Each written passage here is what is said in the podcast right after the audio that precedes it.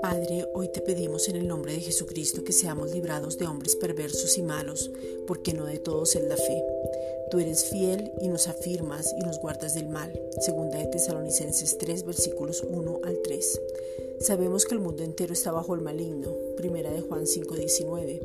Pero en medio de este caos, Él no puede gobernarnos a nosotros. Por eso te pedimos, Padre, en el nombre de Jesucristo, que hoy tengamos una revelación sobrenatural de tu amor inagotable, sin límites y que nunca se cansa para poder echar fuera todo temor. Primera de Juan 4:18. Para poder conocer y entender que el amor no son sentimientos, que el amor está en nosotros y en nuestra esencia.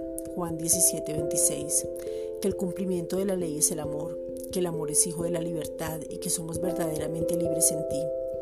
El amor también es valorarse, no dejar que otros abusen o te maltraten, amarse a uno mismo. Desde el amor podemos tomar autoridad sobre circunstancias. En el perfecto amor echamos fuera el temor. Primera de Juan 4:18. El Espíritu Santo es un caballero y no va a tomar un lugar del cual no le demos autoridad. Por eso hoy nos rendimos a ti, rendimos nuestro corazón, entregamos toda carga, nos despojamos de todo peso. Hebreos 12:1.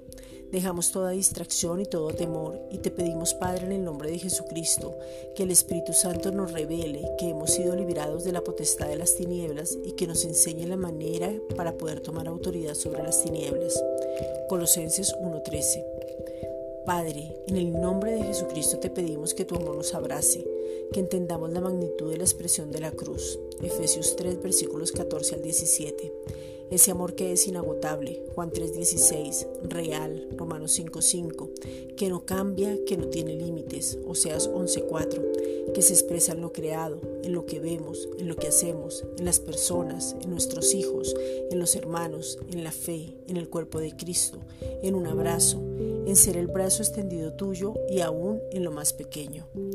Gracias, Padre.